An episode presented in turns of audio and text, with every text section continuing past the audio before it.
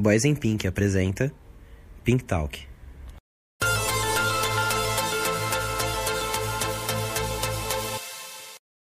Olá, humanos! Eu sou o Dan e você está no Boys in Pink e esse é o Pink Talk. E tá um barulho lá fora, né? Porque eu tô em casa, em quarentena. Quer dizer, eu não tô tão, tão assim em quarentena, mas é, quando eu não tô trabalhando eu tô em quarentena. E esse aqui é o Pink Talk. É, o não tão novo, mas também novo quadro do Boys in Pink, que sai aos sábados. É, um pouquinho mais curto, um pouquinho não, bastante mais curto, é, com episódios de até 15 minutos e apresentado só por um, né? Ou eu, ou Panda, ou Renan, e hoje sou eu de novo, voltou pra mim. É, e hoje eu, eu tava com um roteiro aqui, né? Mas eu mudei, vou falar de outra coisa que eu acho até mais importante do que o, o tema que eu ia falar. É, eu vou falar como eu me dou com luto, né? Porque quem, quem me conhece, quem conhece o, o Boys in Pink, quem acompanha o Boys in Pink há um tempo, já sabe que é, passado eu passei por uma perda muito grande, que foi um dos meus melhores amigos, faleceu. E é uma coisa complicada, né? É, eu tô gravando hoje, dia 24 de abril, na sexta-feira. Seria aniversário dele, ele estaria completando 24 anos hoje. Mas infelizmente ele não, não chegou, né? E, cara, eu, eu comecei a, a, a lidar com mortes muito cedo, né? Quando criança, acho que com 6 ou 7 anos, eu não me lembro exatamente a idade que eu tinha mas foi entre 2000, 2001, entre 2001 e 2003, na verdade, mas acredito que tenha sido em 2001 ou 2. É, eu perdi meu avô, meu avô materno, né? O meu avô paterno já tinha falecido antes de eu nascer. E eu não entendia, né? Nessa época eu não entendia o que era morte, então é, para mim foi algo estranho ver todo mundo chorando, né? A minha família inteira, que a gente morava num quintal só, então todo mundo chorando e, e se perguntando, né, por que disso, e eu meio que sem entender. É, pouco tempo depois eu tive uma outra experiência com morte, essa um pouco mais traumática, que foi ter presenciado um parente, um primo do meu pai sendo assassinado né? Ele levou cerca de sete tiros, talvez até mais. E eu tava, eu tava lá, né? Eu presenciei isso. Meu pai tava junto também, é, alguns outros familiares e eu também não entendia tanto na época, né? Mas ali eu já sabia o que era uma morte por conta da morte do meu avô, né? minha mãe me explicou e eu ter visto alguém ser assassinado foi muito traumatizante, cara. E é, o assassino, ele, antes de dar o primeiro tiro, ele passou por mim. Eu, a gente tava num bar, tá, gente? Tava jogando sinuca e um primo meu. Um, e, tipo, no bar era, tinha muitos familiares. E algumas outras pessoas que já frequentavam o bar. Então era, era um clima muito familiar ali, sabe? É, e tava eu e meu primo ali jogando sinuca, brincando, né, na, na mesa de sinuca. E esse rapaz, o assassino, ele passou por mim e antes dele dar o primeiro tiro, ele passou a mão assim na minha cabeça, sabe? E até hoje eu tenho meio que um. Meio não, eu tenho um trauma disso. Se eu não tô vendo o, é, quem tá nas minhas costas e passar alguém a mão na minha cabeça assim, eu fico meio, meio em choque, né? Mas isso, isso essa foi minha experiência mais forte assim com, com morte. E pro meu pai também foi difícil, né? Porque era o melhor amigo dele, era o primo e o melhor amigo dele, eles eram grudados. O primo dele vivia lá em casa. Eles trabalhavam juntos, se eu não me engano, ou trabalhavam próximos, enfim. O meu pai, ele teve que fazer consultas em psicólogo porque ele ficou bagunçado, imagina você ver o seu melhor amigo falecer e na verdade ele ser assassinado na sua frente né? E o primeiro tiro veio na direção do meu pai também, sabe? Porque o meu pai tava na frente do primo dele, então se meu pai não se abaixa, ele também tinha ido. E depois disso eu fiquei. Te, teve um, um, tempo assim, sem percas na família, pelo menos próximas a mim, sabe? E eu achava que eu sabia lidar com, com morte, né? Ah, é algo normal, eu sei como é, mas na verdade eu vi que não. Em 2017, a minha avó paterna, a minha avó materna, perdão, faleceu.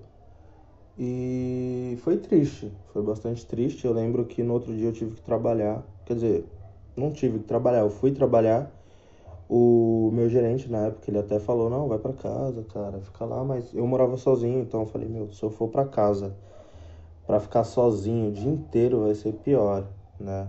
Mas é, eu senti bastante, mas não tanto assim por conta de eu não ter tanto contato com a minha avó, sabe? Fazia anos que a gente não se via e a gente se via muito pouco. Então eu senti muito pela minha mãe, pelos meus tios. Porque quando meu padrasto, quer dizer, o, o ex-marido da minha mãe, ele mandou, me mandou mensagem, ele mandou mensagem por áudio para avisar. E dava para ouvir minha mãe chorando no fundo e meus tios também, então foi foi pesado ouvir aquilo, sabe? E um pouco tempo depois, acho que cerca de um mês depois, é, eu passei por uma outra perda também, que foi da minha amiga Nara, que ela, na verdade, ela perdeu para depressão, tá? Eu acho que eu não vou precisar falar o que, o que aconteceu, né? Vocês já devem ter entendido. E também não vou focar muito nisso, porque pode ser gatilho, então... É, basicamente, a gente não conversava muito, a gente passou a se falar naquela semana, é, a gente é, meio que se respondia no Facebook há três anos, sabe? Tipo, um posta alguma coisa, fica respondendo o outro. Aí nas minhas fotos ela até brincava, me chamava de The Weeknd brasileiro e tal. E a gente se respondia muito nos comentários, só que a gente nunca tinha conversado de fato. Aí naquela semana eu fui conversar com ela tal, é, a gente. A nossa energia bateu muito. E ela tava com uns problemas no relacionamento, desabafou comigo é, teve um dia que ela já chegou desabafando. É, não falou nem oi, tipo, só falou, ó, oh, aconteceu isso, isso, isso isso. Eu não sei nem porque eu tô te falando isso e tal. É... E eu fiquei assim, caramba, né? Ajudei ela, ajudei assim, né? Tentei ajudar ela. E só que no, no outro dia aconteceu o que aconteceu, sabe? Tipo, eu fiquei me culpando. Eu me culpei bastante na época porque ela veio desabafar comigo, então, tipo, eu pensei, porra, se eu tivesse dado mais atenção, se eu tivesse, sei lá, feito mais alguma coisa tal, poderia ter sido diferente. Mas hoje é, eu entendo que não tive culpa, né? Eu fiz o que eu podia fazer, então é isso. E depois disso, é, em 2018, começo de 2018, eu perdi uma outra pessoa que não, não chega a ser minha parente de sangue, né? Ela é avó de um primo meu. E na verdade avó de um primo da minha mãe.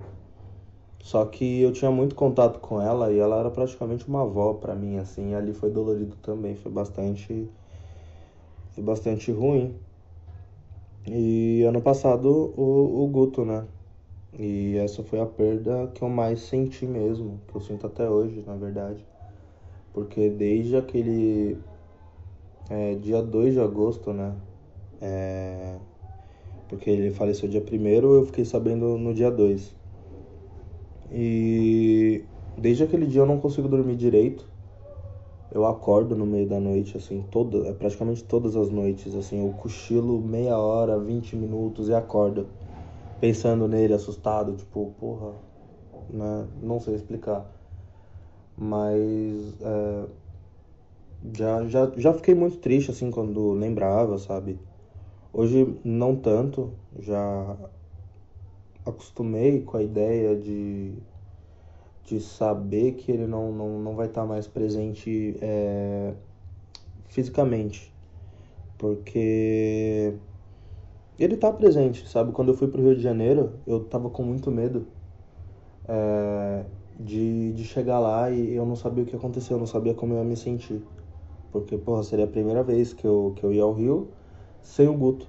E não foi ruim, cara. Não foi porque desde a primeira pessoa que eu encontrei, o primeiro abraço que eu ganhei ali, eu senti uma energia muito boa. Eu senti a presença dele em cada uma das pessoas que eu vi.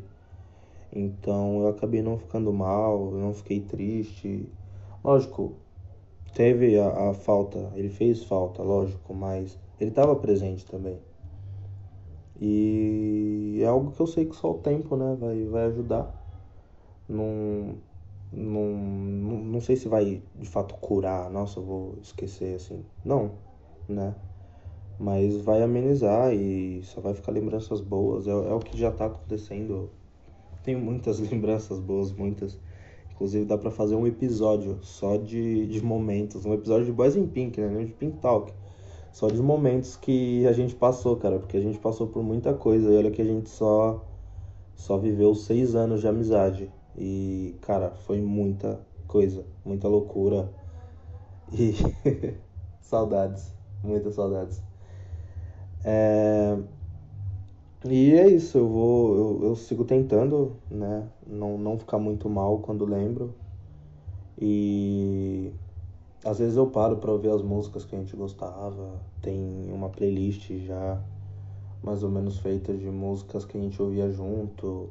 A gente ouvia muito Fat Rap, Travis Scott. Inclusive eu tava pra, pra ir no show do Travis, que foi adiado. Eu vou no show do Travis quando tiver, porque eu tenho que ir.